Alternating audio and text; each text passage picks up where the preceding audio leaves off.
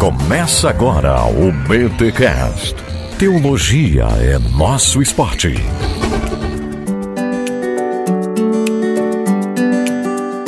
Muito bem, muito bem, muito bem. Começa mais um BTcast, de número 408. Eu sou o Rodrigo Bibo e histórias, muitas histórias, e infelizmente elas não são exceção. Eu, eu, tô, eu tô bombardeado aqui nessa manhã gravando esse podcast. Não é nem uma frase, né? Já é um desabafo já. Bem, eu sou a Silvana e eu tô aqui por esta e pela geração futura. Olha aí. Aqui dentro da barriga, defendendo minha prova. Olha aí, é verdade. A Lígia tá aí, inclusive a Silvana gravando já com contrações. É uma gravação de risco essa daqui. é, vamos ver. Eu sou a Marília César, eu sou autora de O Grito de Eva e vim falar sobre as histórias das Evas que estão querendo gritar e não conseguem. Eita, nós! Olha aí, gente, estamos aqui em um podcast muito sério, de verdade, gente. Um podcast que eu creio que vocês deverão colocar nos grupos de igreja, deverão discutir sobre isso, porque nós precisamos falar mais uma vez sobre violência doméstica. Já tivemos um BTcast falando um pouco sobre isso, mas agora a gente vem aqui com a Marília para falar sobre este livro que ela está lançando pela Thomas Nelson Nelson Brasil, O Grito de Eva, e a gente precisa, enfim, por que, que a gente vai falar sobre isso? Por que esse nome Grito de Eva? Infelizmente, muitas coisas acontecem na própria igreja e a gente precisa falar sobre isso, a gente precisa dar voz para essas mulheres que estão gritando, para essas mulheres que precisam ser ouvidas. E a Marília está aqui para compartilhar um pouco com a gente essas histórias e também os insights que ela teve e posturas que a igreja pode ter para evitar esses gritos, para evitar essa dor e para evitar essas histórias. Mas antes, os recados paroquiais.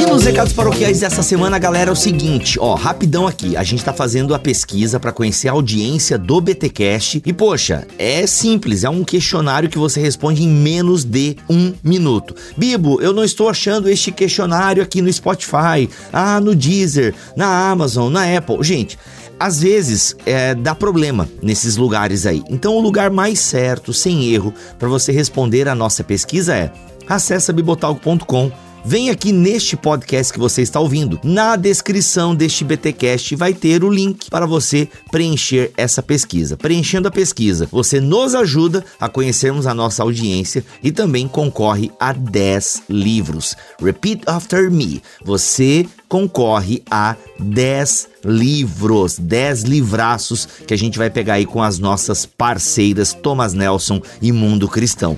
Beleza? Então é o seguinte, galera, responde rapidão essa pesquisa aí. Para isso você tem que entrar aqui em bibotalk.com. O link está ali para você participar desta pesquisa e nos ajudar bastante. E ainda de quebra, concorrer aí a 10 livraços dessas editoras parceiras do Bibotalk. Por falar em editora parceira, a Thomas Nelson tem lançado muita coisa boa, galera galera, o fato é esse. A Thomas Nelson tem uma grade muito interessante de publicações, de lançamentos, uma variedade teológica bem legal. E a gente está falando desse livro aí, O Grito de Eva, que é o livro que a gente vai estar explorando agora aqui neste podcast. E é claro, sempre tem aquele desconto que a gente consegue de 10%. Então olha só, presta atenção.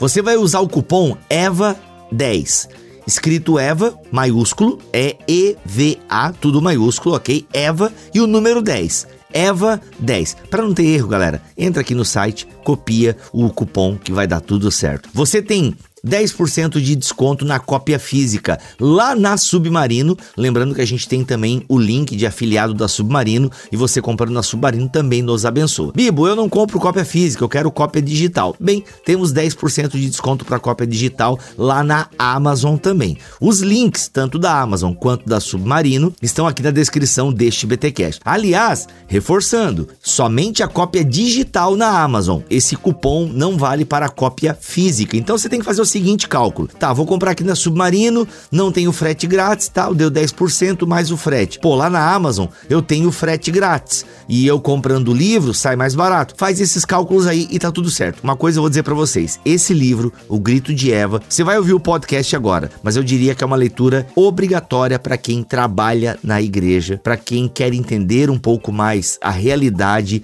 que acontece por aí. Então assim, um livro pesado, mas extremamente urgente. E você vai ouvir o podcast vai entender bem o que eu estou falando. Então compre O Grito de Eva com desconto de 10%. Basta usar o cupom EVA10. E olha só, esse cupom só vale até o dia 6 de agosto. 6 de agosto. Então aproveita para comprar esse livro com desconto, porque é um baita livro e vale demais ter, meditar, estudar esse livro com as meninas da igreja, sabe? Porque, gente, ouve o podcast aí, gente, ouve aí que você vai entender o que eu tô falando. Música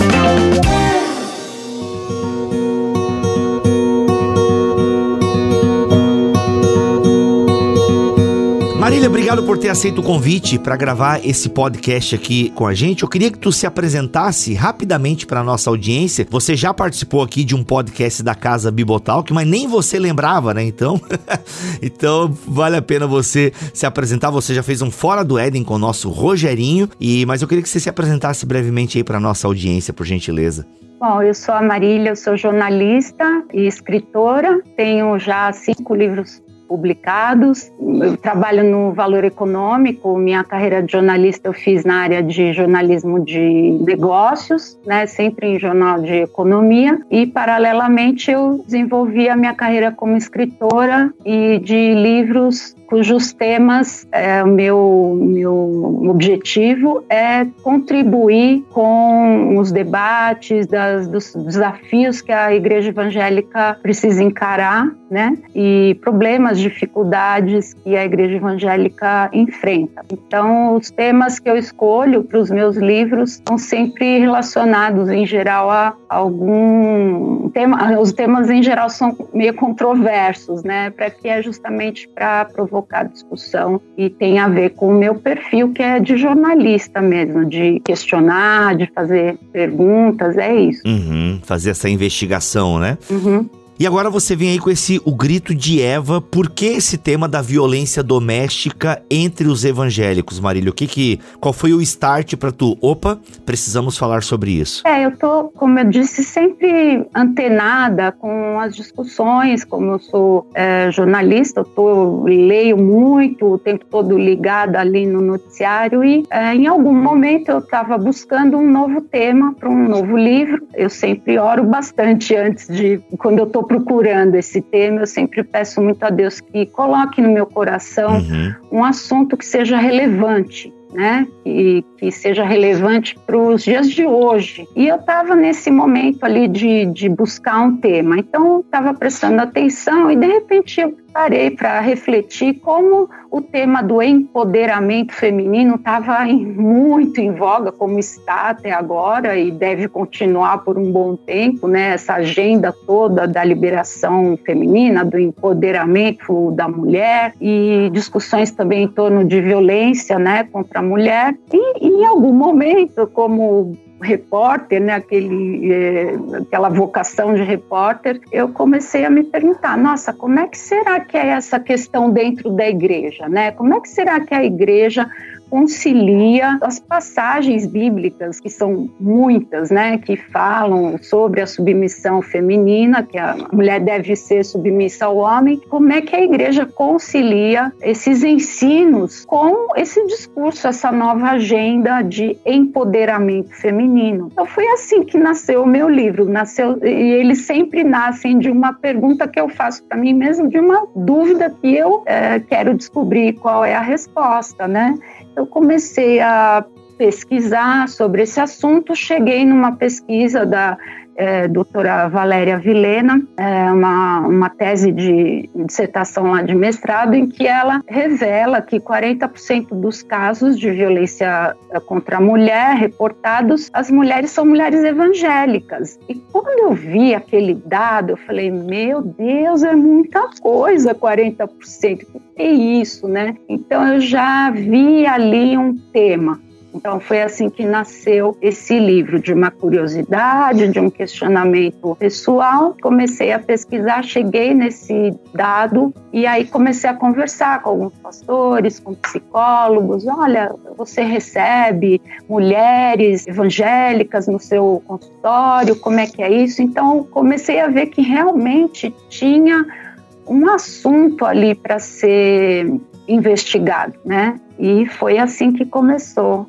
o meu livro. Uhum. Foi assim. Olha aí. Silvana, por onde a gente começa para falar um pouquinho? Porque a Silvana leu o livro inteiro. Parabéns, Silvana, mesmo grávida, quase aí alige as portas. É, eu lendo o livro, eu tive que parar várias vezes. Eu leio de noite, acho que talvez foi isso, né? Eu dormi com muitas histórias é, complicadas.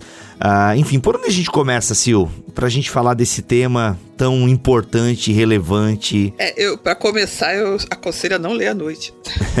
eu, eu, não, eu, eu costumo ler antes de dormir. Esse foi um livro que eu tive que falar assim, não, esse não vai rolar de noite, não. Eu vou ler de manhã. Vou ler em outro horário. Porque realmente, principalmente, se a pessoa tiver algum gatilho, alguma coisa assim. Bem, é, para começar, né, eu, eu acho que eu posso falar da minha experiência de leitura, né, antes de entrar nos pormenores do livro. E assim, é, para mim foi muito grato, né, ler esse livro, apesar de ser um livro, né, com uma temática muito tensa, porque assim, eu, eu já eu já tinha essa, essa convicção, mas serviu para eu revisitar os meus históricos de situações em que eu já vivi, né? Então eu já eu até comentei isso já com o Bibo que eu, eu, eu me assim eu me vi num histórico de violência no relacionamento e não é gente meu relacionamento atual não é com meu marido meu marido é ótimo tá bom gente não ele tá fora até porque o Rogerinho ele é menor tu consegue bater no Rogerinho né Sil na verdade eu me preocupo com o Rogerinho que o Rogerinho é pequenininho parece um chaveirinho você detona o Rogerinho mas tudo bem né? é, mas, assim, mas, diga não à violência contra o homem também, gente, tá? diga, é, é, gente, não, não bata nos homens, tá? E assim, o, o, e eu, eu, eu revisitei tanto histórias, né, próximas, quanto histórias minhas, assim, né? Então eu, eu olhando ali, eu achei interessante também, porque quando a gente fala de violência doméstica, todo mundo reporta, pensa na pancadaria, né, na violência física. Aí a gente sabe que a violência física, ela muitas vezes ela é a culminância de uma série de outras violências, né? Ela é o que deixa marca, o que às vezes leva a pessoa para delegacia, leva a pessoa para o hospital, mas ela é a culminância de outras violências. E muita gente às vezes está num relacionamento violento e não se enxerga nele, acha que ele é só problemático, às vezes chama, né, usa o termo tóxico que hoje em dia está na moda, abusivo, é até usado, mas você fala muito no tóxico, ah, relacionamento tóxico, não sei o quê. Então uma coisa que me chamou a atenção é que a gente às vezes não tem coragem de dizer que é um relacionamento violento. Por quê? Porque a gente não identifica como violência, já que não houve violência física. Aí eu lembrei, assim, do, né, do, do relacionamento que eu vivi antes de conhecer meu marido e que eu vivia certas situações que caracterizam, né, violência. Até tem uma parte, o livro é bem didático, né? Então ele, ele, ele não só conta histórias, mas ele vai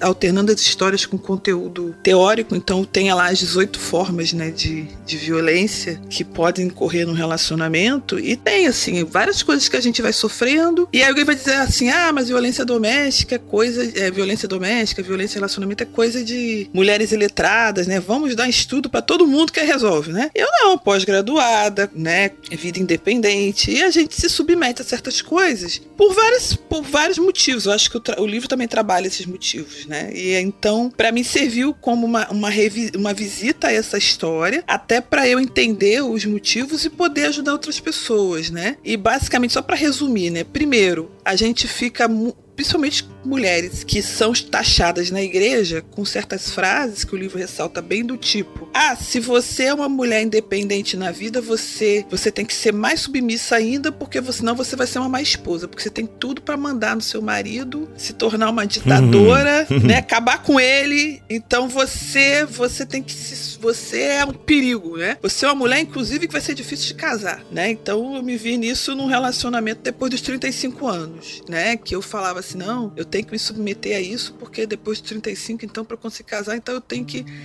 aturar certos abusos, né? Certas coisas ridículas. Segundo, que a gente vai a gente vai esticando a corda, esticando a corda, porque a gente tem aquela expectativa de que a gente vai viver o milagre, né? De que Jesus vai vir e vai curar a criatura, né? Das suas frustrações e do desconto que ele tá fazendo em você por conta das frustrações dele. E terceiro, que eu lembrei que quando eu terminei esse relacionamento, eu tive que explicar para todo mundo, porque que eu estava largando o relacionamento com aquele homem maravilhoso que queria casar comigo.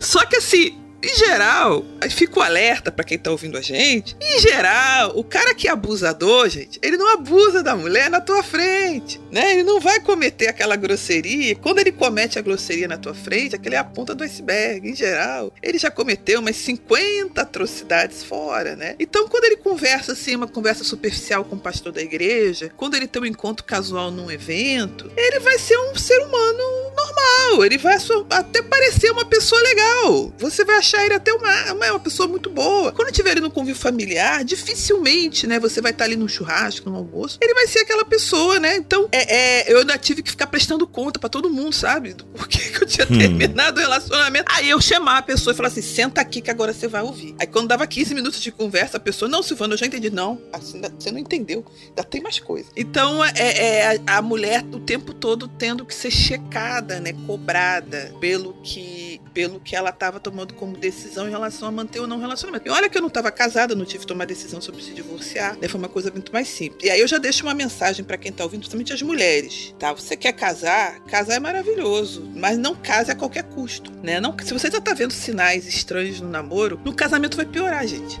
Não vai melhorar. né?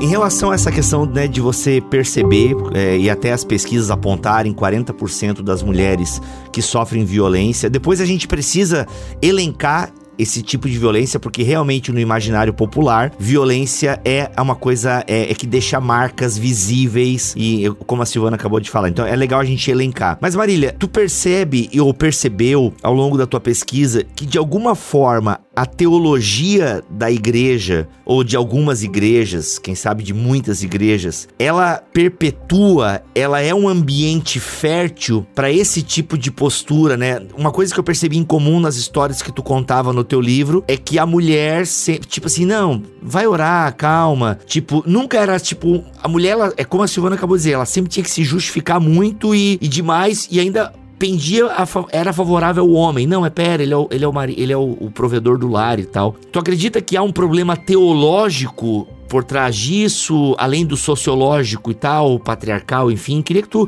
falasse um pouquinho desse ambiente em que a Eva grita e mesmo assim é questionada. Olha, eu tenho convicção agora, depois de, da minha pesquisa, que sim, que a teologia que é, é ensinada, o, o, jeito que as passagens bíblicas que falam da submissão feminina, a maneira como, como elas, essas passagens são ensinadas, reforçam sim e é, fertilizam esse campo da violência. Por quê? Porque elas, é, esse tipo de ensino que eu descobri, porque eu não sou teóloga, né? Você já sabia isso há muito tempo, que tem lá as duas correntes, complementarista e igualitarista, e a igualitarista vê um relacionamento de igual para igual, como diz o nome, né, entre homem e mulher. Complementarista vê sempre a mulher como uma ajudadora do homem, e esse termo ajudadora que vem lá do, do, do, Gênesis, em geral, ele é ensinado e compreendido como uma função menor,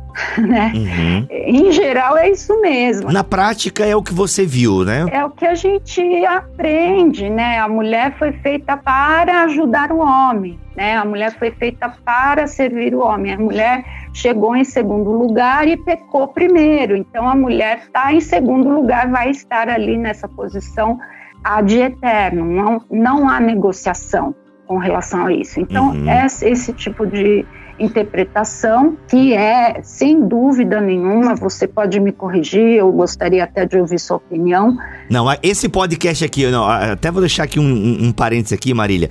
Esse podcast aqui é pra gente ouvir a sua opinião, tá bom? Assim, fica bem ah, à vontade. Tá bom, mas eu vou te entrevistar também. Não, não, não. Agora você é a entrevistada. Se, segura a tá jornalista bom. dentro de você aí, tá bom? Mas é verdade, aqui é a sua opinião sem julgamentos, tá bom, Marília? É claro que você tá na internet, tá sabe que na internet sempre aparece gente julgando é. e metendo sarrafo. Mas assim, você fica tranquila, que aqui é o Bibotal que é tranquilo. É, eu entendi, como eu já disse, eu não sou teóloga, estou longe disso, uhum. sou uma leiga, né? Sou uma curiosa, uma jornalista curiosa e vou lá e leio muitos livros, pesquiso. Então, por tudo que eu li, por tudo que eu, pelas entrevistas que eu fiz, entendi que sim, esse ensino que é o complementarista, que vê a mulher como uma ajudadora sempre é, em posição de inferioridade em relação ao homem, esse ensino é um campo aberto para a violência, porque ele empodera o homem e o homem, o pastor não sabe, mas ele está lá ensinando a mulher a ser submissa ao seu marido e ele não sabe que aquele marido já tem um histórico de violência. Então, quando chega lá em casa, o homem vai usar a palavra do pastor como um, uma base ali para o seu comportamento violento, muitas vezes, né? Isso acontece demais, demais, demais. Todas as histórias que eu, que eu ouvi, que eu relato no livro, são histórias muito é, deprimentes, na minha opinião, e de mulheres que, como a Silvana disse, passaram por vários tipos de violência e de abuso, não só a violência física, e todas as vezes que elas foram procurar ajuda na igreja, porque são mulheres tementes ao Senhor, são mulheres que querem acertar, que querem fazer, uhum. levar uma vida correta, seguindo a palavra de Deus, elas vão procurar ajuda na igreja, né? Elas não vão e muitas vezes elas não têm nem condição de ir numa, numa terapia, de pagar um terapeuta, mas primeira ajuda que ela procura é dentro da igreja. Uhum. E talvez não, não, há pesquisa sobre isso, mas pelo que eu vi, eu acho que 99% dos casos essa mulher muitas vezes vai sair do gabinete pastoral pior do que ela entrou. Ela sai pior porque o pastor joga em cima dela todo o peso, a responsabilidade por aquela situação de abuso que ela está vivendo. Olha, irmã, você tem que ser mais humilde, você tem que ser mais modesta, você tem que orar mais, você não está orando pelo teu marido, você tem que ser ajudadora idônea, você tem que ser a coluna da tua casa, todos esses jargões que a gente conhece e que só colocam só sobre a mulher a responsabilidade de ter um casamento com harmonia, com respeito. E, poxa, por que, que esse pastor não está pregando para os homens também? Né? Em geral, é, a mensagem é para a mulher, é sempre o peso vai em cima dela. E como você falou, é, a igreja está carregada da, da cultura patriarcal. O Brasil é um país profundamente machista, né? como toda a América Latina. Mas hoje, você falar, assim, a, a hora que eu falo a palavra patriarcado, os comentários na internet já vão, ah, ela é petista, porque você não pode falar a palavra patriarcado, porque você já é taxada de esquerda, de, de radical, de petista. Olha, eu não sou petista, eu não tenho nem, eu não sou afiliada a nenhum partido político, eu não me considero uma pessoa de esquerda, talvez de centro-esquerda, até falo isso no livro, né? Eu não, eu não tô afiliada a nenhum partido. Isso isso fique bem claro, certo? Então, quando eu falo de patriarcado, eu não estou refletindo uma visão petista do mundo. Eu estou dizendo que é a nossa cultura, é assim mesmo, né? O homem sempre foi e continua sendo, é, em relação à mulher, muito mais empoderado do que a mulher. Então, é, todas essas eh, situações que acontecem dentro da igreja nada mais são do que um reflexo da nossa sociedade. A igreja é um recorte da, do que é a sociedade. Não é porque a igreja quer um bando de santinho, ao contrário. A, a igreja está cheia de pecador com problemas sérios, gravíssimos lá. Né? Nós estávamos conversando aqui antes da gravação sobre o número enorme de mulheres Sim. que são contaminadas pelo vírus HIV e elas não sabem que o marido delas levou essa contaminação para dentro da para o leito conjugal, né? Porque qual é um dos graves problemas hoje que os pastores têm nos seus gabinetes pastorais? É o vício em pornografia, é, é o, homens com perversões sexuais e que ninguém fala sobre isso. Mas o pastor sabe, porque ele recebe ali os problemas daquele homem, daquele casal. Então a igreja é um pequeno recorte, um reflexo da sociedade. Uhum. Uma vez vi alguém falar, olha, a única diferença que tem na igreja é que é como um hospital em que as pessoas estão ali que elas sabem que elas estão doentes, então elas estão buscando um tratamento. Uhum. O problema é que nem todas sabem que elas estão doentes, né? Elas vão para a igreja achando que elas estão ali porque elas são melhores que os outros. Não é bem isso. A gente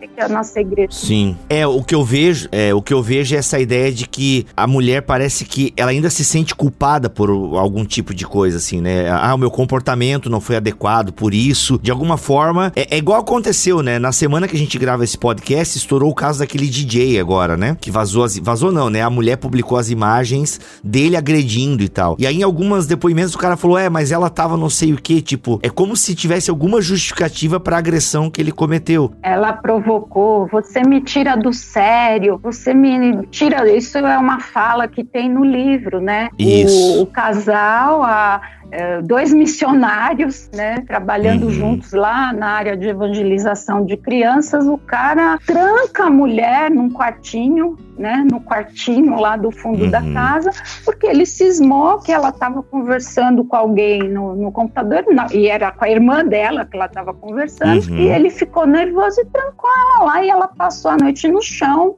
dormiu no chão do quartinho, até desmaiou de tanto nervoso. E no dia seguinte ele vai lá, abre a porta e fala: Você me tira do sério. E nem desculpa ele pediu, entendeu?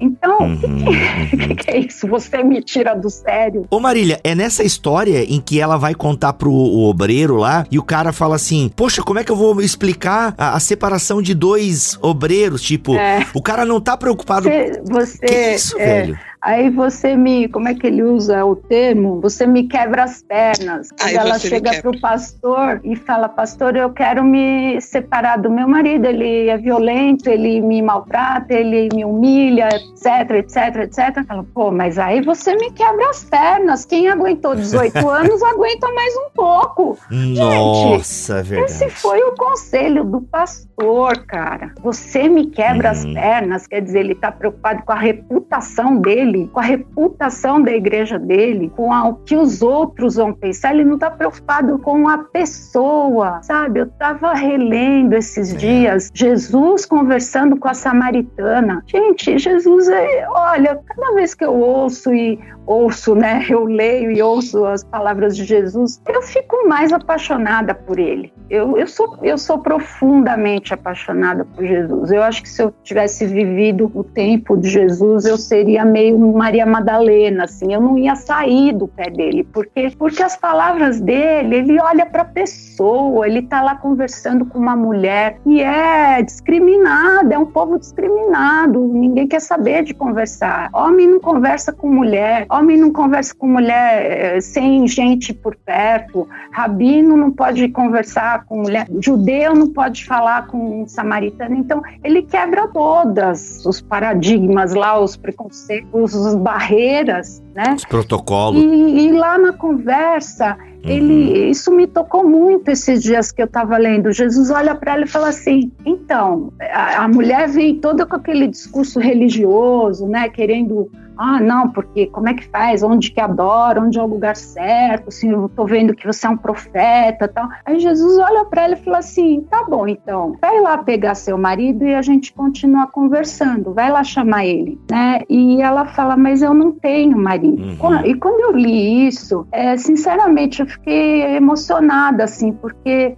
esta é a situação das nossas irmãs nas igrejas. Uhum. Eu não tenho marido. Aí Jesus olha e fala assim: é verdade, você não tem mesmo. Né? Você tá com uma pessoa, mas ele não é teu marido. Ele não tá a fim de cuidar de você. Você já buscou Em uhum. cinco relacionamentos, você já teve cinco homens em quem você buscou o amor, o cuidado, o respeito, você não conseguiu encontrar. E nem esse aí com quem você está, você também não conseguiu encontrar nele. Então eu vejo isso é, nas mulheres das, muitas mulheres, né, nas nossas igrejas, é, se Jesus olhasse para elas e parasse para conversar com elas, irmã, vai lá então buscar teu marido, vamos bater um papo aqui nós três, né? E a resposta que essas irmãs dariam hoje, elas iriam dizer assim para Jesus: Jesus, eu não tenho marido. Aí Jesus ia falar assim para ela: é verdade, você não tem mesmo. Então são pessoas que têm ali um, um homem do lado delas, um marido protocolar, mas estão sozinhas, estão tão sem cuidado, tão sem amor, tão sem respeito, tão sem carinho, tão sem. Uhum. É, sabe? Estão ali sozinhas. E elas vão procurar na igreja é na uhum. igreja que elas vão. Elas não estão indo encher a cara no boteco para ficar feliz, para esquecer o problema. Não, ela está indo na igreja procurar ajuda. Estou até escutando, mas você tem que orar mais, você tem que jejuar. É só peso, sabe? Uhum, uhum. Eu tô aqui só digerindo. Mas uma pergunta que eu queria fazer é que lendo o livro, eu uma coisa que eu fiquei pensando foi o seguinte: a gente quando tá na igreja discutindo papéis né, de homens e de mulheres e tudo mais, a gente foca muito na submissão feminina, né? O que é ser submissa? Aí vem a briga dos conceitos e tudo mais, né? O que, que se entende por submissão e tudo mais. Mas assim, independente, eu, eu, eu, eu até acho importante a gente ressaltar, né? Você é complementarista ou igualitarista, não interessa, o problema tá no seu colo e você tem que chupar essa manga, né? Independente de qual linha se siga, você tem que você tem que aceitar que existe um problema, a gente tem que, que resolver. E aí eu fiquei pensando se o problema que a gente vive na, nas igrejas, principalmente, é muito mais uma crise da definição de liderança do que uma crise da definição de submissão. Porque eu acho que a, a, essa, essa discussão sobre o que é submissão ou não é muito mais uma, um desdobramento da nossa perda do que é um ser um líder. Que, na verdade, nós não estamos formando líderes, nós estamos formando um bando. Eu deixei até anotado aqui um bando de, de homem mimado reizinho que quer suas necessidades atendidas a qualquer custo, porque querem e merecem, porque tiveram um dia de trabalho pesado, porque são pirracentos, porque são tratados como se fosse um bando de moleque, né? Essa impressão que eu, eu tive é, na leitura, e eu fiquei pensando assim, será que não é uma crise de liderança que a gente vive, assim? O que, é ser líder, né? E a gente confunde a visão de líder com monarca, com rei, com chefe do trabalho, com meu dono, né? Com meu dono não com, com alguém que é, leva o seu grupo liderado de um ponto para o outro, enquanto estimula as potencialidades desse grupo, que essa é a definição de liderança, por exemplo, no meio corporativo, né? O que é liderar? Liderar isso. Mas aí eu chego em casa, eu quero, não quero um líder, eu quero um monarca, eu quero um rei, né? Eu quero um chefe. Essa crise seria uma crise de liderança? Qual é a sua opinião sobre isso, Marília?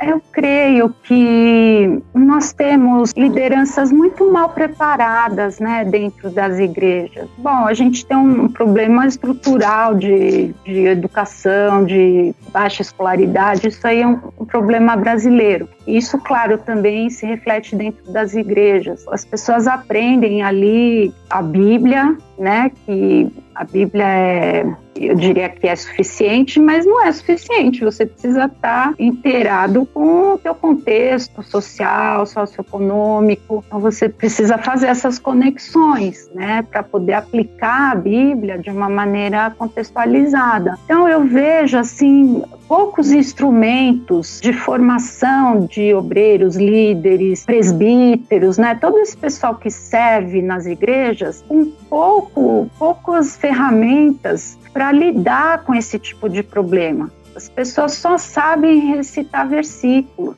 e precisa se aprofundar um pouco mais né, nessa questão da, da violência contra a mulher. Esse é realmente um assunto importante. Não é que é, ah, é modismo falar disso. Não, os nossos indicadores são muito graves. São muito graves. O, indicador de assassinato de mulheres, né? O Bibo mencionou aí essa, essa moça que foi agredida, espancada, saiu em tudo que é, é mídia. E não são só as mulheres sem instrução, não são só as camadas mais baixas da sociedade, não. Elas estão em todas as. A violência está em todas as camadas, atinge todas, todo tipo de mulher, todo perfil. Então, eu sim, eu creio que é uma crise de liderança no sentido de faltar preparo para as lideranças das igrejas lidarem de uma forma mais profissional com esse tema. Né? Nós temos tantas organizações, tantas, tantos profissionais e pastores também, e psicólogos e talentos dentro das igrejas capazes de contribuir com, esse, com essa agenda, com esse assunto. Sim. Mas nós não estamos procurando esses talentos. Eu entrevistei uma doutora Regina Célia do Instituto Maria da Penha, lá do Recife, e ela também é pastora, mas ela, ela trabalha com, com mulheres eh, em situação de violência há muitos anos, foi uma das fundadoras do Instituto Maria da Penha e é pastora também. Então, ela fala, Marília, as igrejas não me convidam para falar sobre isso. Uhum. Gente, a gente tem uma, uma doutora, sabe, advogada, doutora especializada nesse assunto, e a gente não convida ela para falar sobre esse assunto nas igrejas. Ela fala, são pouquíssimas igrejas que me chamam, e quando me chamam, a gente sempre escuta assim, ah lá, irmã da Maria da Penha, como, como um comentário pejorativo como se ela fosse assim uhum, uhum. uma um alien defendendo uma coisa exótica, Sim. entendeu? E que não faz parte ali da nossa realidade. Sim. Então é assim, é isso que a gente encontra. Nós temos talentos, nós temos psicólogos e psicólogas que lidam com esse, com esse problema, né, que frequentam as nossas igrejas, nós temos educadores, nós temos advogados que podem orientar as mulheres, os homens, né, dar uma aula ali, gente, ó, o que, que é violência? Olha, não é só violência física, tem violência é, emocional, psicológica, patrimonial, médica. O que, que é violência médica? O cara provoca machucados, ferimentos na, na mulher e não permite que ela vá no médico se tratar. Esse é um tipo de violência. Uhum além de ele machucar, ele não deixa lá ir no médico, no hospital. Então, tem, são vários. Tem a violência patrimonial, o cara destrói coisas da mulher. Uma das pessoas que eu entrevistei, ela falava assim: ele pisava nos brinquedos do meu filho porque ele sabia que aquilo ia me afetar, me deixar brava. Ele pisava no meu, nos meus quebra-cabeças, eu gostava de montar quebra-cabeças de milhares de peças. Ele ia lá, destruía os meus quebra-cabeças. Gente, isso é um tipo de violência que chama violência patrimonial. Ele está destruindo coisas da, da pessoa. Então, puxa, tem advogados dentro das igrejas, pessoas que podem ensinar, dar uma aula ali sobre isso, né? Então, nós temos todos esses talentos, mas nós não estamos usando. Uhum.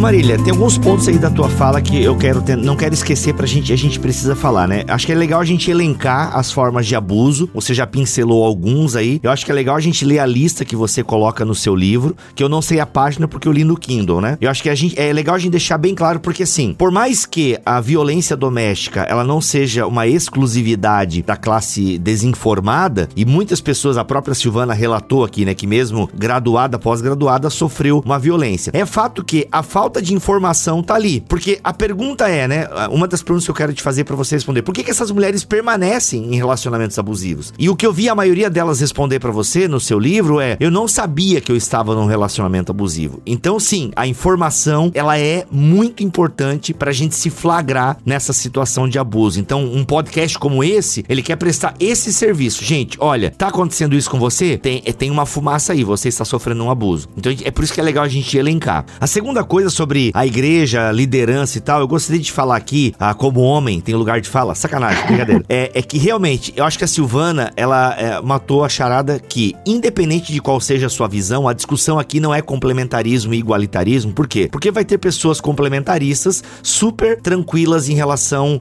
a isso, com posturas bem é, pró-mulher e em defesa da mulher e por aí vai, né? E que pessoas que ensinam Efésios capítulo 5 de forma completa, né? Porque o problema é que a galera foca no versículo 22 e a perícope começa já no versículo 21, né? Uma submissão mútua uhum. e depois é falado pro homem liderar como Cristo, né? Amar como Cristo, se sacrificar pela mulher. Então, é, é, e é esse tipo de coisa que às vezes o pessoal não enfatiza, né? Fica só na mulher ser submissa e a submissão aqui é tratada como ser uma capacha, ser uma escrava, ser uma, sabe, uma mulher que fica quietinha, vai, fica quietinha porque eu sou líder da casa e você só obedece. E isso não tem nada a ver com o tipo de submissão que a Bíblia ensina. Então, é, a gente precisa é, é, ter esse texto com mais clareza na nossa mente. Mas o fato é o seguinte: independente de qual seja a sua visão, estamos diante de um problema que está acontecendo, né? Como a Silvana falou, a batata tá aí e ela tá, a batata quente está no nosso colo. Então a gente precisa dar voz, a gente precisa ouvir as mulheres porque elas que estão sofrendo e muitas vezes sofrem calada, por quê? Porque quando abrem a boca são julgadas. E a gente precisa criar um ambiente na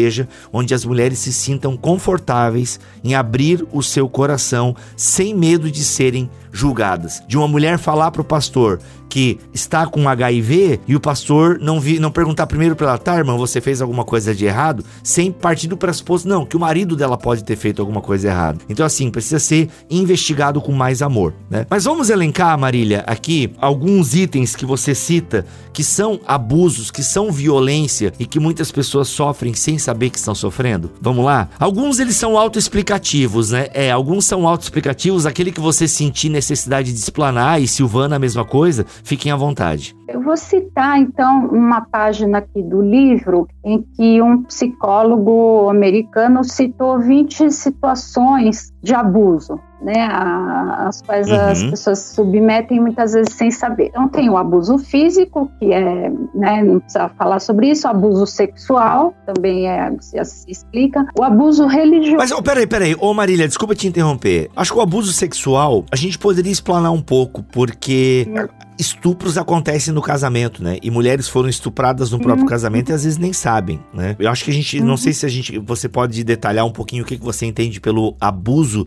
sexual. Acho que é legal a gente falar um pouco. É, o abuso sexual no casamento, também concordo, que acontece é o homem entender que ele tem o direito de ser, ele, ele tem o direito, por ser o cabeça né, da casa, e a mulher deve ser uhum. submissa ao cabeça, nesse sentido que a gente conversou, de desse ensino que coloca o homem como um ser superior, ele, ele, a mulher tem que atender sempre, tem que sempre estar disposta a atender às necessidades sexuais do seu marido. Então, mesmo ela não estando disposta, ela estando, uhum. não estando com vontade, com desejo, desculpa a expressão, mas com tesão, ela não está afim, não está afim e o marido vem com violência para cima dela e ela se sente é, ela tem que atender, porque é aqui coagida a ter relações, então ela é forçada e lá no fundo, né, na, na, no fundo da sua consciência, ela, ah, eu tenho que fazer isso porque é, eu sou, eu tenho que ser submissa, até nesse sentido eu tenho que satisfazer, né? Eu tenho que uhum. satisfazer o meu esposo. Então, muitas vezes isso é um, um tipo de abuso. E vem com o emocional, né? E vem o, o abuso emocional no sentido assim, pá, você não quer transar comigo agora? É por isso que a gente acaba procurando fora. Isso. Porque, né, a gente é. procura e você não tá aí, tal, tal. Uhum. Então, assim, é, é, vem o abuso emocional e aí que acaba vindo, se tornando um abuso físico, né? Porque ela se deita e ela pratica o ato totalmente sem vontade. Então é uma coisa totalmente egoísta, né? Bem complicado isso. Abuso religioso, que é o que a gente viu bastante aí nas histórias que você relata no livro, né? É, o, o abusador usa as escrituras e a linguagem espiritual para controlar a, a esposa, Olha né? Ou a pessoa. Abuso emocional, ele xinga, diminui a pessoa, brinca com a sua memória, ele fala coisas que eh, ele não falou, aí ele fala, ah, você você não lembra, você não lembra disso, nossa, você tá com a memória tá muito ruim, você tá ficando louco, né? Leva essa pessoa a perder a sua identidade, uhum. ele é manipulador. Abuso econômico, ele estabelece restrições ao seu trabalho e controla completamente o seu dinheiro. Tem uma moça que conta a sua história e ela diz que ela era dona de casa, ficava ali é, cuidando da casa. Ela, por exemplo, se faltasse, ah, acabou a carne, acabou o feijão, ela tinha que ligar para o cara fala: olha, acabou o feijão, eu vou na vendinha comprar feijão. Ela tinha que avisá-lo uhum. cada gasto que ela ia fazer. Gente, isso, uhum. isso não é ficção. Isso aconteceu, acontece. Esse tipo de controle, entendeu? Uhum. Então, esse é o abuso é, econômico, né? O abuso financeiro arruína o crédito da pessoa, ele usa o dinheiro dela, o saldo dela, o cartão de crédito dela né, e coloca tudo no vermelho, né, endivida a família toda e deixa tudo por conta da esposa. Abuso Marília, verbal.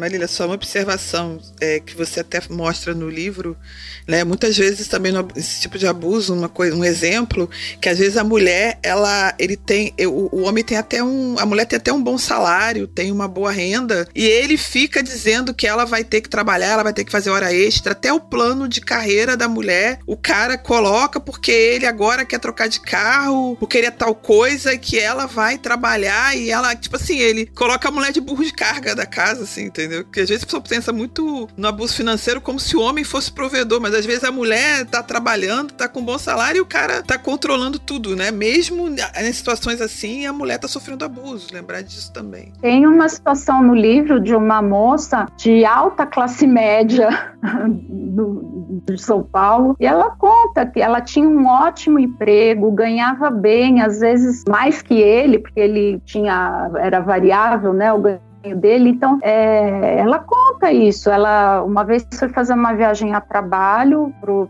exterior e, e ele controlava. Ele falou: por que que você tá? Por que que você quer dólar para viajar? Não precisa levar. A firma vai pagar tudo, vai pagar o hotel, vai pagar a alimentação. Você não precisa levar dinheiro. Ah, não, mas eu queria comprar uns presentinhos, umas lembrancinhas. Não, não precisa. E não deixava ela tirar dinheiro da conta deles para comprar dólar, para viajar.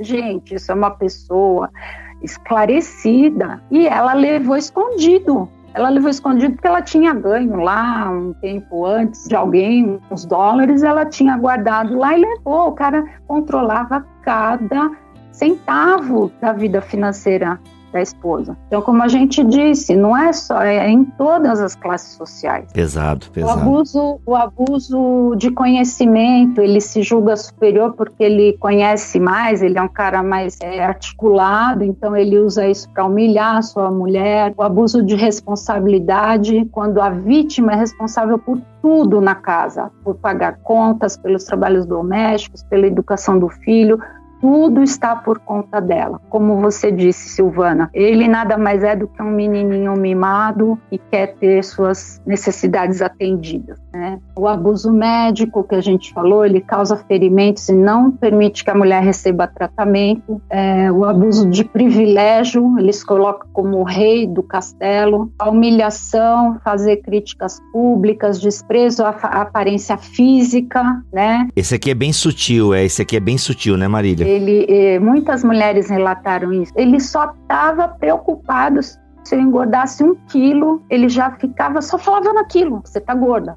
você tá gorda, você tá gorda. Como se isso fosse realmente a coisa mais importante da vida, entendeu? Do casal, o, o a aparência física da mulher. Né? Você não está se cuidando, você precisa malhar mais, você precisa fazer esporte, você está ficando feia. Isso também é um tipo de desrespeito. Sim, total, total. Uhum. É, enfim, são 20 tipos. Você quer que eu continue falando? Não, abuso. Vamos, vamos dar uma. É que assim, vamos deixar alguns para a galera poder comprar o livro e ver no livro. É, no livro, é. só vou falar esse último, eu gosto muito, gosto entre aspas, né? Sim. Esse tipo de, de intimidação que é o isolamento, que é uma coisa muito típica do masculino. O homem que se isola emocionalmente, hum. ele não conversa, ele não expõe, ele não fala o que ele está sentindo, ele, ele só se isola, ele fica quieto e a mulher tem que adivinhar o que está se passando na mente dele, no coração dele,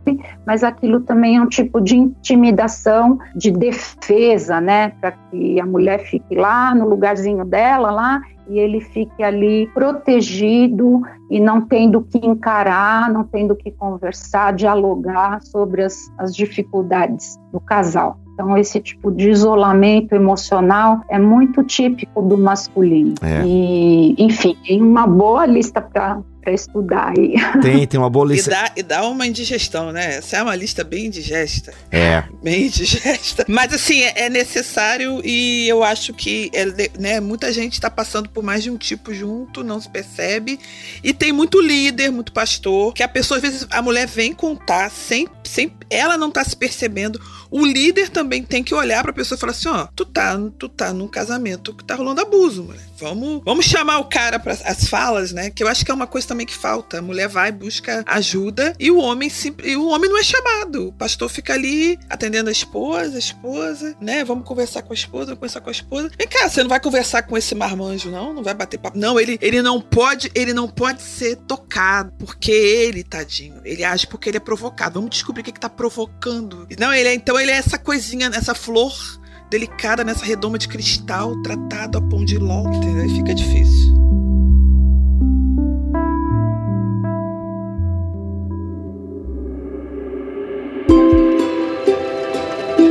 É, gente, e aí? Como é que a gente caminha então? Ó, gente, tem muita coisa no livro, como a Silvana falou no começo, ele mescla histórias pesadas, infelizmente, e reais e corriqueiras, que é a pior parte, né? Não são casos isolados que a Marília teve que caçar e fez uma longa busca, uma jornada para, né? A Marília teve que caçar histórias horríveis para poder impactar. Não, infelizmente, ela abriu, ela foi pesquisar e já deu de cara com essas histórias, porque são histórias infelizmente corriqueiras e que acontecem nas nossas igrejas, meus irmãos, minhas irmãs. Acontecem, pode estar acontecendo com uma irmã sentada do seu lado, tá? Pode estar acontecendo com uma irmã sentada do seu lado. E vou abrir um parênteses aqui, gente. Não seja aquele tipo de pessoa que ao comentar esse assunto fala assim, ó: "É, mas vocês também não estão falando dos homens". Não seja esse tipo de pessoa. Existem homens que sofrem violência e abuso de mulheres? Existe, mas gente, qual é a casa que tá pegando fogo? A desse homem ou das milhares de mulheres ao longo de eh, séculos? Gente, não tem comparação,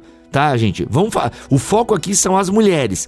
Existem casos de homens, existem, existem. Até estreou o caso agora da, de uma, daquela aqui, do, do caso Yoki lá, né? O documentário da Netflix. Beleza, existe e tal. Mas, gente, o foco não é esse. Então não seja esse tipo de pessoa aqui. Quando a mídia relatar um caso de abuso é, sofrido por uma mulher, não seja aquele que comenta, é, mas os homens vocês não falam, né? Galera, não tem nem comparação, tá? Tudo é violência, não tô aqui minimizando a violência. Tudo é violência, mas, gente, não tem nem comparação tá? Com é, é, um, sei lá, eu não sei fazer conta aqui, mas é um caso para milhares, né? É um contra milhares, então não tem nem comparação. E Bibo, eu, eu conheço caso de homem que sofreu abuso, que o homem que teve que ir na delegacia, tá? Isso acontece, isso é fato.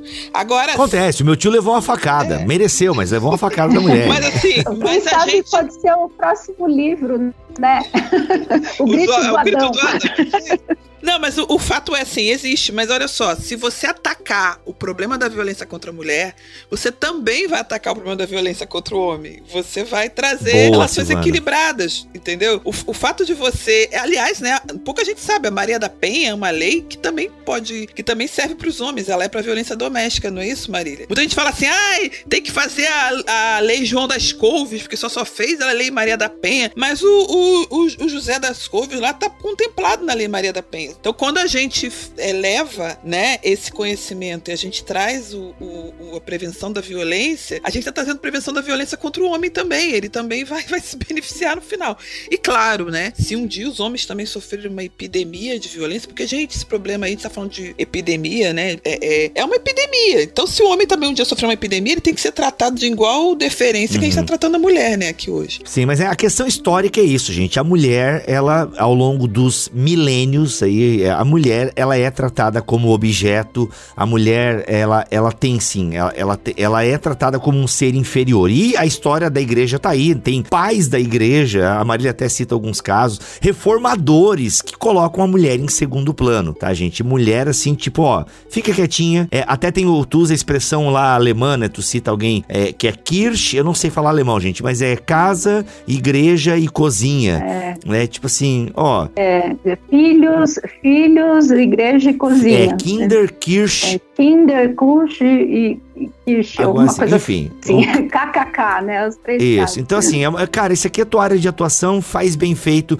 que não vai ter problema. É inegável isso. Até uma coisa que eu ia falar, gente, que acho que dá pra gente falar um pouquinho aqui, porque a Marília deixou a bola quicando lá atrás. Quando a gente fala em empoderamento feminino, realmente acende uma luzinha vermelha na nossa cabeça, no sentido, ah, aí, ó, feminismo, petismo, é progressismo, né? Ó, esse, esse progressista aí, ó, ó o Bibotalk progressista aí, levando a Marília César César progressista aí, tá? Eu não diria nem petismo, mas essa ideia mais progressista, né? Ó, o feminismo aí. É inegável, gente, que algumas pautas realmente foram sequestradas por partidos de esquerda ou por é, militantes é, progressistas. Agora, o fato é, o, o, fato dessas pautas terem sido, de alguma forma, levantadas, eu não diria sequestrada, mas é um povo que fala muito sobre isso e às vezes no falar acaba implantando uma outra ditadura, né? É o matriarcado, pô, tem até uma brincadeira assim, né? É, quer combater uma violência com outra violência. Também não é o caminho Agora, é uma pauta que a igreja precisa falar e precisa falar por quê? Porque a igreja tem que falar de forma correta sobre isso. Então, assim, a gente precisa tocar nesses assuntos. E não é porque determinado movimento assumiu e levantou essa bandeira com mais força, é que a gente não precisa falar, não. A gente precisa falar,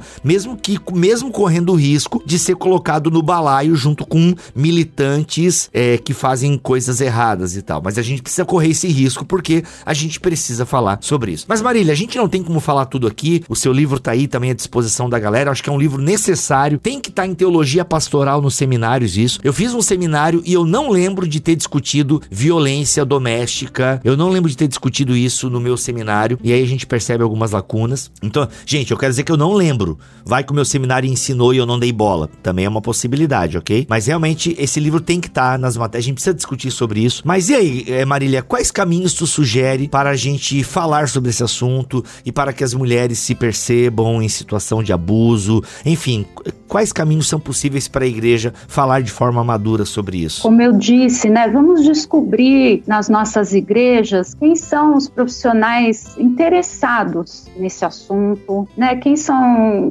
se temos ali um psicólogo, um advogado, um educador, um alguém ligado à área da saúde mesmo, que atende muitas vezes a mulher ferida, né? É, vamos descobrir uh, os nossos talentos que poderiam se interessar, contribuir com, com essa ação. Vamos convidar pessoas especializadas. Tem gente muito boa de dentro da igreja e, e de organizações não governamentais também, da sociedade civil, muito preparados para é, contribuir né, com ajudar a formar grupos, a como assim sugerir literatura, sugerir leituras é, que, que possam realmente abrir um espaço maior para essa discussão. Então acho que é começar é, identificando na igreja quem que se interessa uhum. pelo assunto. Ah, eu sei que as igrejas sempre têm grupos de mulheres, né? Reunião de mulheres, reunião de homens, é, grupo de jovens jovens, vamos, vamos levar para os grupos de jovens essa discussão. Vamos começar lá com os jovens, com as nossas jovens, com as nossas meninas, a ensinar para elas o que, que é violência? O, o que, que eu percebi? As, as pessoas é, envolvidas em situações assim de, de abuso, de, de relacionamentos é, violentos, elas não, muitas vezes elas levam anos e anos e anos para se dar conta de que elas estão numa situação assim. Elas não sabem. Por que, que elas não sabem? Porque elas já vêm de lares onde a violência predominava também. A mãe passava por isso, ou o pai passava por isso, como a gente falou, às vezes é a mulher que é a violenta, a mulher que é a abusiva, né? não é só o homem, mas em geral a, a predominância é da violência contra a mulher.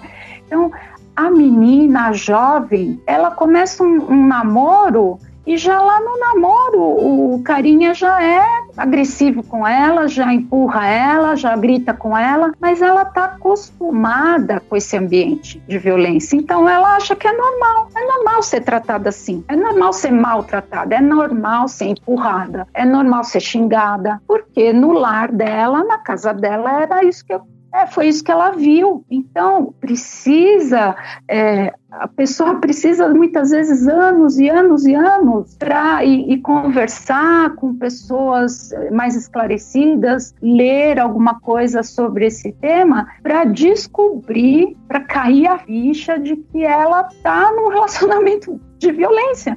Quer dizer, gente, é, é autoestima zero, né? Autoestima zero. Então, a minha sugestão é essa: vamos conversar sobre esse assunto, vamos formar grupos de pessoas que se interessam por esse tema, vamos ler mais, vamos convidar profissionais que, que são especialistas nesse assunto para falar para a igreja sobre esse assunto. Então, é, é estar mais atento né? Como você disse, Bibo, a irmã, a irmãzinha que senta ali do teu lado na igreja pode estar passando por isso. E ela tem vergonha de contar. Ou ela tem vergonha, ou ela já tentou e viu que não deu em nada, né? Só, só se sentiu mais culpada. Então, eu tenho lá, eu vi, depois até que eu terminei de escrever o livro, eu estava olhando lá um dia na internet, vi o depoimento de um pastor me, me, me tocou muito o pastor escrevendo num site, falando assim: eu vou carregar até o fim da minha vida a culpa pela morte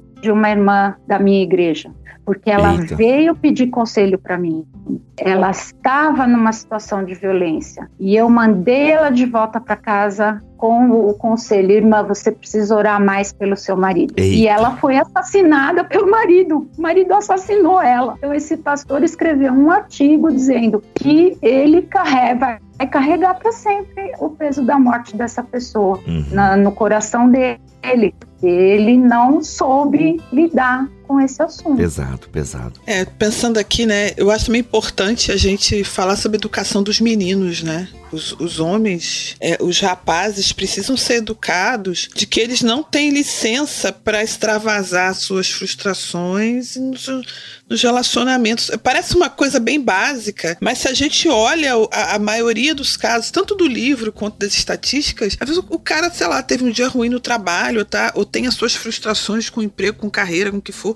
Todo mundo, gente, vive as suas lutas, né? E parece que isso dá licença pra pessoa ter que descontar em alguém. Então tem gente que desconta no gato do vizinho, tem gente que desconta, né, no, no cachorro quando chega em casa, tem gente que soca a porta, tem gente que fica maltratando a esposa. Não, você não pode, acho que isso tem que ser falado de forma explícita, inclusive nos púlpitos, né? É, é, as pessoas, a gente precisa falar de forma explícita que não que não pode, você não pode agir assim, você não tem licença para agir de forma é, mal educada porque você tá chateado. Eu acho que se a gente pensar assim, parece bem básico, a gente vai melhorar inclusive nas nossas relações humanas como um todo, não só na relação doméstica, né? Mas assim, é, é, é e, e, também assim, a gente precisa voltar é, a pregar nas igrejas o fruto do Espírito, né? Porque tudo isso que a gente está falando aqui sobre ciclos de violência, uhum. sobre essas coisas, o bom discipulado, né? O bom discipulado vai agir bem. Eu já vi, gente, em reunião de oração, em reunião de igreja, irmão pedir oração porque tá passando sufoco e tá tendo que resistir a tentações muito difíceis, né? Tentações que, que iriam destruir o casamento dele e ele teve abertura para dentro do seu culto de, de oração daquele grupo pedir, né, socorro por isso, né? Né? A gente precisa voltar a, a, a, ter essa, essa condição na igreja, até de socorrer realmente os homens que estão com risco de entrar no ciclo de violência e socorrer as mulheres que estão, é, às vezes, é, vindo de situações muito abusivas e que não sabem como lidar com esses homens sob risco. Então a gente tem que voltar, sabe, à raiz, né, lá atrás do que a gente pode oferecer enquanto igreja. A gente está muito, é, a gente fica muito preocupado em fazer tabelinha de, de pontos ou de seguir, às vezes, modelos enlatados que trazem pra gente, livros de autoajuda, né? Eu, eu já li muito livro sobre relacionamento, eu acho legal, mas isso como uma ferramenta auxiliar, a gente tem que voltar realmente à raiz, né? Então esse homem que tá ali enchendo a paciência dessa mulher a ponto dela ficar desesperada, né? Procurar ajuda do, no gabinete pastoral, procurar ajuda da esposa do pastor, que também é muito procurada. Será, será que esse marido, ele tá exercitando o domínio próprio, né? Será que ele tem, ele tem vida devocional, ele lê a Bíblia e ora? E parece que os, né, a gente, a gente esquece isso, sabe? Então, é, é voltar isso e, e, a gente vai começar educando os mais jovens. A gente, até pro mais jovem chegar dentro de casa e falar com o pai, pai, você não vai mais agir desse jeito, né? Então a gente tem que começar de baixo, o trabalho de, uhum. de formiguinha mesmo, sabe? Uma coisa que eu acho importante. Legal. Tu sabe que eu tava vendo esses dias, a minha filha gosta muito de Turma da Mônica. Impressionante, né? Imagino que vocês também curtiram Turma da Mônica na infância de vocês. Uhum. E é uma parada assustadora que a minha filha de 6 anos goste de Turma da Mônica. Obviamente que ela não lê o gibi, ela vê os desenhos. Mas, cara, esses dias eu parei e comecei a prestar atenção no trato do Cebolinha e do Cascão com a Mônica. Mano, abusivo no nível horroroso. horroroso. Aí uma hora eu pausei e falei assim, filha, isso aqui tá tudo errado. E comecei a falar que, é assim, porque é muito bonitinho, né? E aí a Mônica, eles provocam a Mônica, a Mônica bate neles, aquela coisa toda, né? É, filha, tá tudo errado isso aqui, filha. É porque eles chamam a Mônica de gorda, né? Tipo assim, cara, é impressionante, assim. É um bullying. Eu não sei qual é a idade daquele desenho, porque eu confesso que eu não vi quando foi lançado, mas é um pouco assustador, assim. Falei assim, filha, olha, se algum menino te tratar dessa forma, sabe? Ficar dizendo que você é gorda, que você é feia, ficar rindo da tua cara, filha, tu não faz igual a Mônica, não bate neles, mas tu vai e fala com a professora, fala pro papai, fala pra mamãe, porque um menino não pode tratar uma menina dessa maneira. Já fui trocando umas ideias com a minha filha, entendeu? Porque eu fiquei. Aí eu falei, filha, eu queria que você não assistisse mais Turma da Mônica. Papai não tá gostando desse conteúdo e tal. Aí eu até não vi mais ela assistindo, até onde eu consegui monitorar. Então, mas eu fiquei assustado com o tipo de relacionamento, sabe? E até alguns desenhos, assim, é incrível como já nos desenhos a mulher, a menininha é objetificada, é, sabe assim, eu, é um pouco assustado, assim, com algumas coisas que eu vi a minha, a minha filha consumindo, e aí eu tendo que pedir pra ela parar de ver ou tentar ensinar para ela, porque para pedir pra ela parar de ver, eu consigo agora que ela tem seis anos. Na adolescência, eu não vou conseguir, ela vai ver escondido. Então, no sentido de eu já prepará-la pra, tipo, filha, julga então direito essas coisas, né? Não é normal um menino, ser, é, sabe, os relacionamentos abusivos e, e, Porque às vezes até no desenho, vamos pegar Luca, né, que é um lançamento recente agora da Pixar. Ah, existe um personagem que ele é o maneiro, ele é o cara que tem a Vespa e ele é um babaca, entendeu? Às vezes até acaba criando um incon... até você perceber que ele é o vilão. A gente percebe porque é adulto. Às vezes eu fico pensando da criança, poxa, olha que legal. Ele é o cara que tem a Vespa, ele é o cara que todo mundo ouve aqui no bairro e tal. Pô, eu quero ser como esse cara. E às vezes acaba criando, né? Depois até tu percebe que ele é o vilão e tal, mas às vezes eu fico. Eles passam o filme inteiro glamorizando a postura daquele cara, assim, tipo, ele é o cara e tal, tal, tal, né? No vilarejo. Aí lá no final ele é tido como vilão e é jogado na poça d'água. Mas, mano, por uma hora e meia ele foi glamorizado, assim. Então eu fico pensando como é que é o efeito disso na cabeça e tal. Não à toa a gente gostava dos vilões quando era criança e tal, enfim, achava legal. Porque ele também fala com o Adão dentro de nós, né?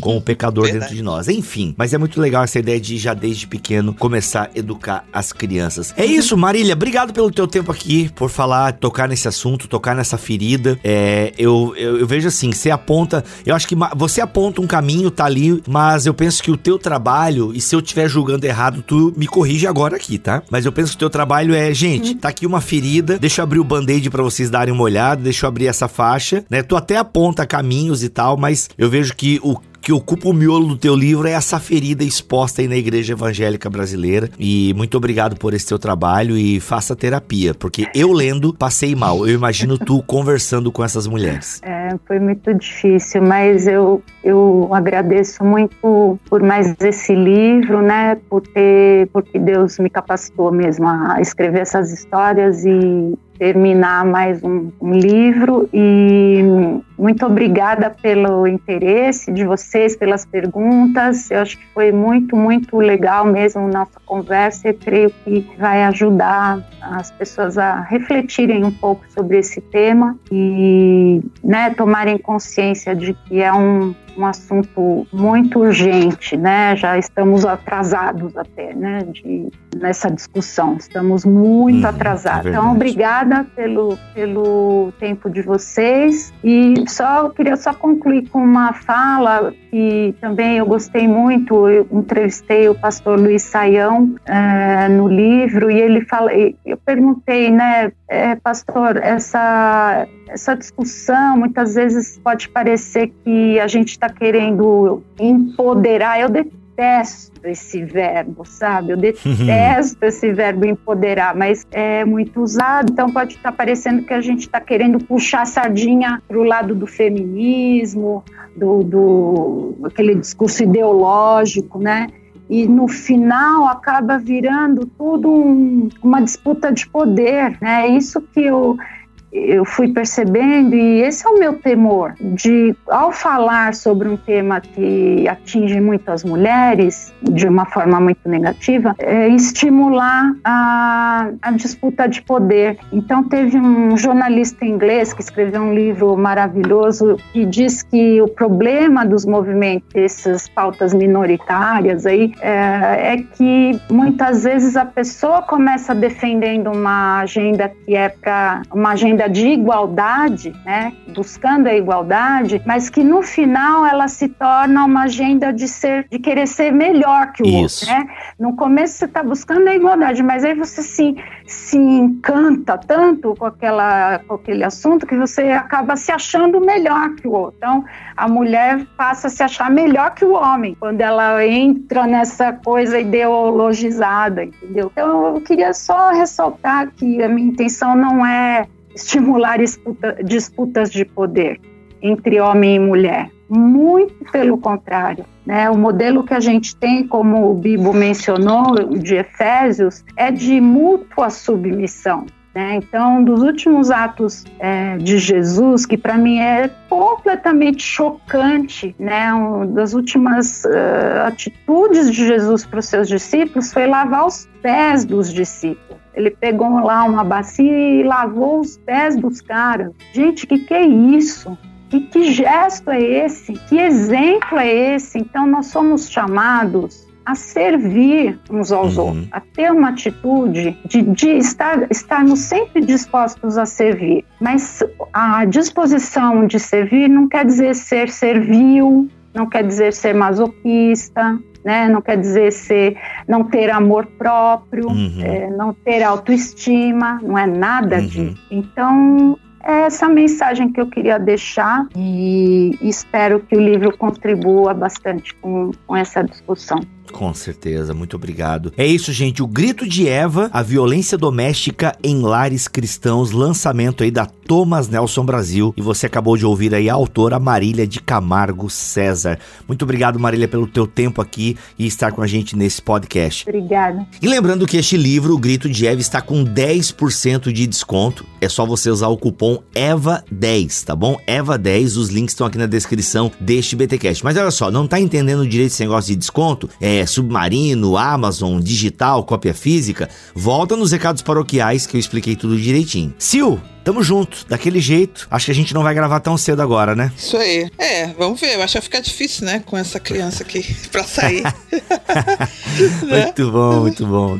Deus abençoe todo o processo aí, Sil, é nóis. Tá bom, obrigada. Obrigada pela oportunidade, uma benção, né? É muito, assim, é, é um privilégio poder ler, ler, ler o livro de, depois conversar com o autor. Olha só, gente, isso, aqui, isso é muito chique, isso é o máximo, né? Isso é o máximo. E nem precisa entrar em Instagram, nada disso. Olha que maravilha. Então, Olha né, aí. muito bom, muito obrigada, foi um privilégio. Eu recomendo esse livro para todo mundo que é pastor, líder, líder de grupo caseiro, líder, expo, né, quem uhum. trabalha, quem é esposa, né, também lê, porque porque às vezes a esposa é procurada por ser mulher, né? Então eu quero deixar aí essa, essa minha sugestão depois de ler. A gente falou, gente, que a leitura é pesada, mas é possível, tá? Porque às vezes a pessoa fala assim, ah, eu não vou ler não, que eu vou ficar com insônia. Não, ler, ler a leitura é possível, é necessária, né? É necessária. E líder, líderes bons lideram pelo exemplo e pelo serviço. Olha aí, muito bom, gente. Ó, o link para você adquirir o livro está aqui na descrição deste BTcast em bibotalk.com. Vai comprar? Compra na Amazon pelo link do Bibotalk, não esquece. É isso, voltamos na semana que vem, se Deus quiser e assim permitir. Fiquem todos na paz do Senhor Jesus.